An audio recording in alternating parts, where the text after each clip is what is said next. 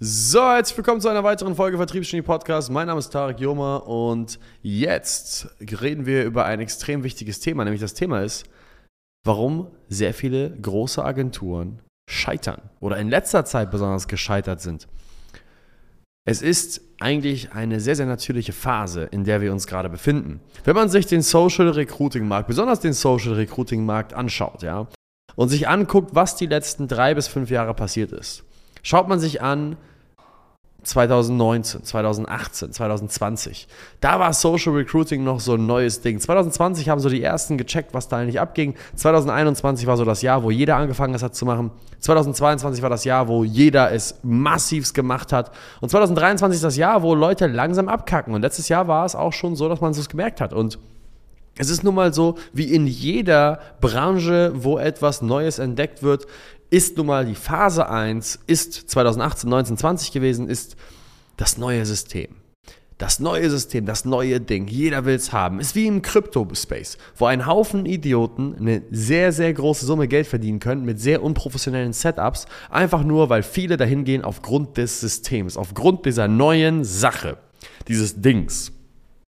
Und es catcht immer mehr, immer mehr, immer mehr. Und damals, 2018, 19, 20, hat es schon ausgereicht, dass du einfach nur Social Recruiting angeboten hast, dass du Fachkräftegewinnung angeboten hast, während alle anderen gerade noch versucht haben, bei Finanzdienstleistern zu klopfen und ihnen zu helfen, PKVs abzuschließen oder ihnen mehr Bewerber zu bringen im Bereich Vertriebspartner, während alle noch versucht haben, Immobilienmakler mehr Objekte zu bringen, während die anderen versucht haben, Fitnessstudios zu helfen, mehr Mitglieder zu gewinnen, während andere versucht haben, Coaches, Beratern, Trainern Neukunden zu bringen, gab es diese ein paar Agenturen, die gesagt haben, nein, Recruiting ist das Ding, die inzwischen sehr, sehr groß geworden sind. Und da hat es gereicht.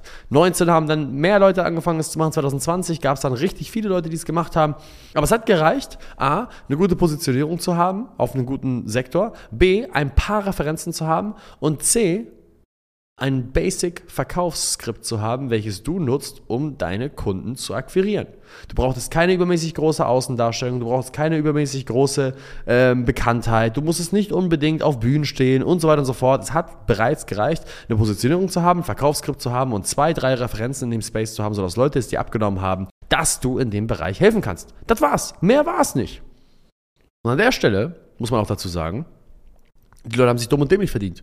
Die Leute haben sich dumm und dämlich verdient aufgrund Positionierung, Verkaufsskript und ein paar Referenzen. Und die große Gefahr bei solchen Sachen ist, a, die Leute verdienen sehr, sehr viel Geld mit sehr relativ wenig Aufwand, beziehungsweise B, können nun sehr, sehr einfach kopiert werden, weil es ist wirklich nicht schwierig, dich zu kopieren, wenn das Einzige, was sich differenziert, sind zwei, drei Referenzen.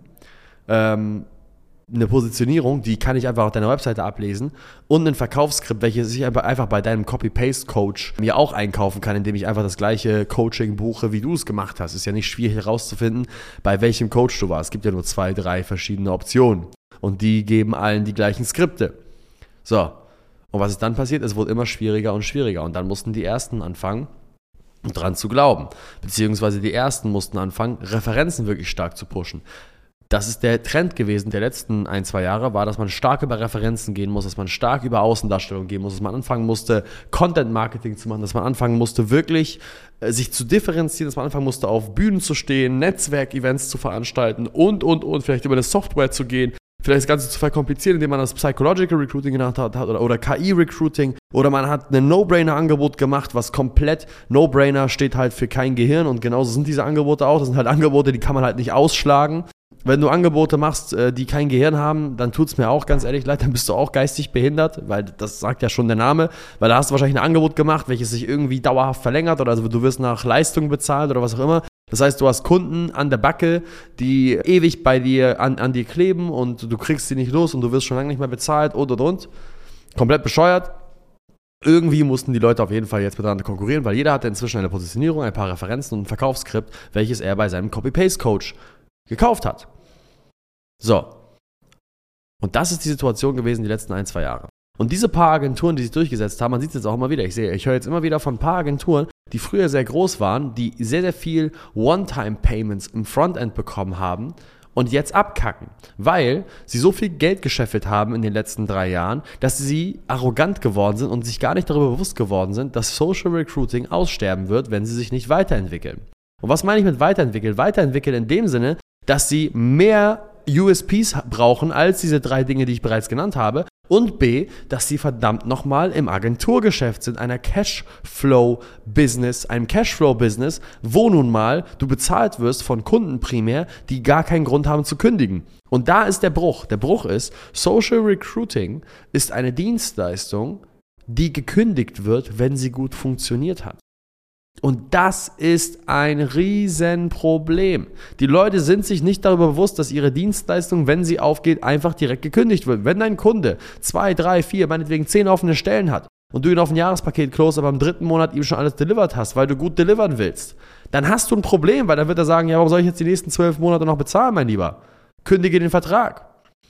Das Problem ist halt einfach, dass die Leute sich nicht darüber bewusst sind. Warum? Weil sie kriegen die Bezahlung, sie sind zufrieden und dann werden sie lazy und dann holen sich den nächsten Umsatz rein vom nächsten Dulli und dann werden sie lazy und sie machen es immer wieder und wieder und wieder. Wenn du eine Recruiting-Agentur hast, dann solltest du ab der Sekunde, wo du den Vertrag abgeschlossen hast, in den absoluten Panic-Mode verfallen und unbedingt herausfinden wollen, wie finde ich jetzt die Entry in ein Angebot, dass der Kunde mich nicht mehr kündigen muss. Wie schaffe ich es ihm etwas zu verkaufen, dass wenn die Stelle besetzt ist, er trotzdem diese eine Sache noch braucht? Ist es ein Bewerbermanagementsystem? Ist es ein Onboarding-System? Ist es Content Marketing? Ist es die Beratung mit seinem gesamten HR? Ist es ein Leadership-Training? Was ist es, was er fortlaufend brauchen wird innerhalb seines Unternehmens, sodass, wenn er die Stellen besetzt, und er wird sie besetzen, wenn ich eine ethisch vertretbare Dienstleistung habe, er weitermachen kann mit mir und mich nicht wieder los wird? Sobald du den Neukunden gewonnen hast, musst du in Panikmodus verfallen und herausfinden, wo du jetzt diesen Anker setzt. Weil dieser Recruiting-Aspekt ist deswegen so attraktiv, weil die Leute ein akutes Problem haben. Sie nehmen deine Angebote an, sie wollen bei dir so schnell kaufen, sie sind bereit, 6.000 bis 15.000 Euro auszugeben für eine Stelle und das in einem Handumdrehen. Warum? Weil sie jetzt ein akutes Problem haben. Das Problem ist halt einfach, wenn du dieses Problem einmal bedient hast und einmal bedeckt hast, dann ist der Bedarf ja auch komplett weg für dich und deine Dienstleistung. Bedeutet ganz einfach, du schaffst dich selbst ab, wenn du nicht sofort anfängst, Wege zu finden, wie du innerhalb dieses Unternehmens deine Anker setzt. Und jetzt kommt ein riesen Tipp an dich. Wenn du deinen Kunden nicht wenigstens einmal innerhalb der ersten 45 Tage die Hand geschüttelt hast, weil du sie vor Ort besucht hast, weil du vor Ort warst, weil du Workshops anbietest und so weiter und so fort, dann entgeht dir massives Potenzial. Wenn dein Kunde sich darauf einlässt, dass du einen Vor-Ort-Workshop mit ihm machst innerhalb der Zusammenarbeit, dann will dein Kunde ja basically, dass du herausfindest, was da noch alles schief läuft. Weil ein Kunde, der der Meinung ist, dass du nichts finden könntest, beziehungsweise dass du keine weiteren Probleme beheben würdest, der würde sich ja nicht darauf einlassen, dass du mal eben vorbeikommst.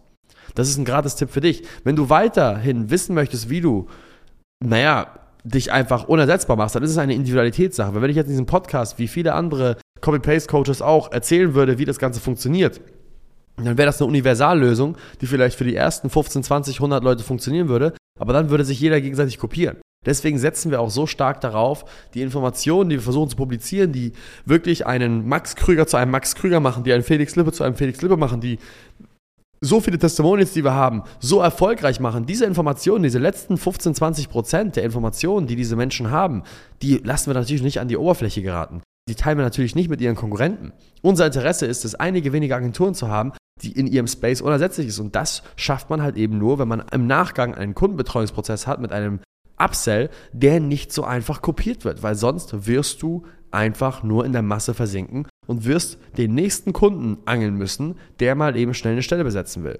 Und das ist ein sehr konkurrenzträchtiges Geschäft.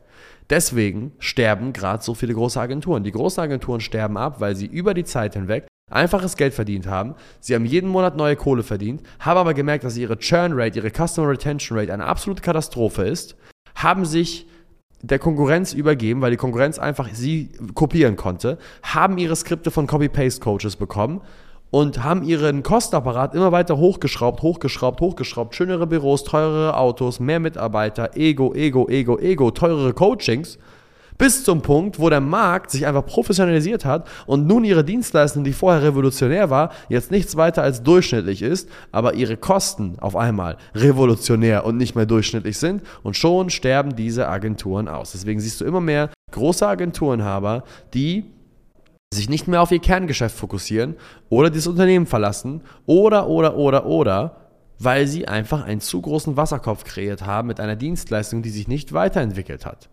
Und wenn du nicht in die gleiche Situation geraten willst, dann rate ich dir unbedingt, lass dich nicht vom Geld blenden des Erstauftrages, lass dich nicht von diesen 7K, 10K, 15K Einmalzahlung blenden für eine billige Stelle, nur weil du jetzt glaubst, dass dein Konto mehr gefüllt ist, lass dich nicht davon blenden, denn du solltest unbedingt in Panik verfallen. Denn sobald diese Person für deine Stelle 10.000 Euro bewiesen hat und du die Stelle besetzt hast, werden diese 10.000 Euro von diesem Account nie wiederkommen, außer du hast einen Weg gefunden, dem Kunden klarzumachen, dass das ein fortlaufender Posten sein sollte.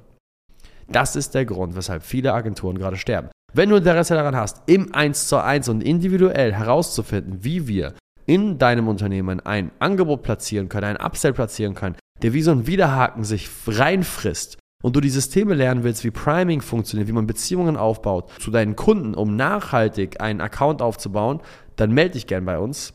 Schreib uns eine Nachricht. Ich bin auch auf Instagram erreichbar, Tarek Yoma oder auf www.saleshacks.de und wir helfen dir dabei und garantiert, garantiert wird es eine Individuallösung sein, die nicht beim nächsten Videokurs Launch von uns in Kurs landen wird, sodass alle anderen nicht kopieren können. In dem Sinne, vielen Dank fürs Zuhören und bis zum nächsten Mal. Ciao, ciao.